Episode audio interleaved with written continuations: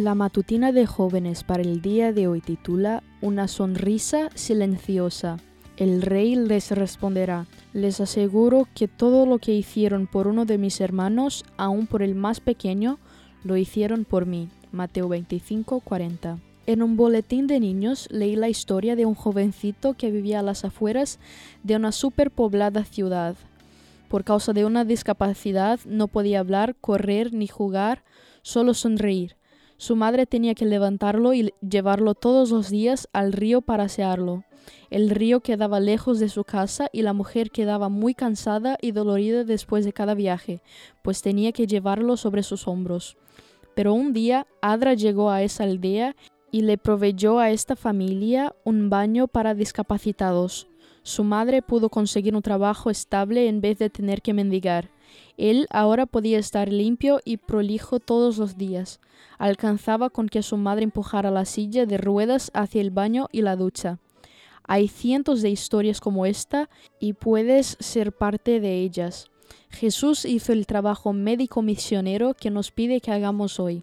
Humilde, bondadoso, compasivo, misericordioso, iba por doquier haciendo el bien, dando de comer al hambriento, levantando a los agobiados, confortando a los tristes. Nadie que se acercó a él en busca de ayuda se fue sin consuelo.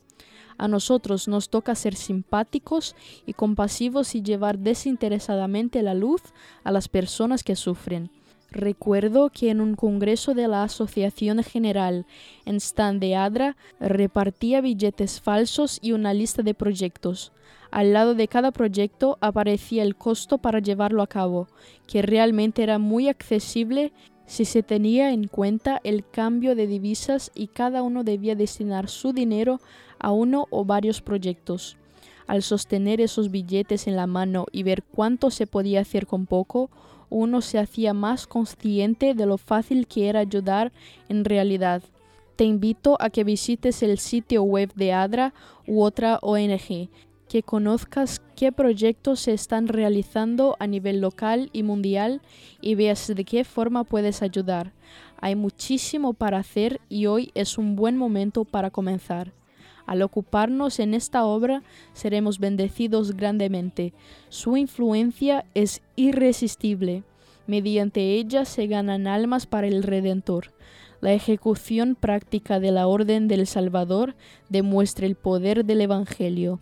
Esta obra requiere esfuerzo laborioso, pero lo recompensa porque mediante ella son salvadas almas que parecen.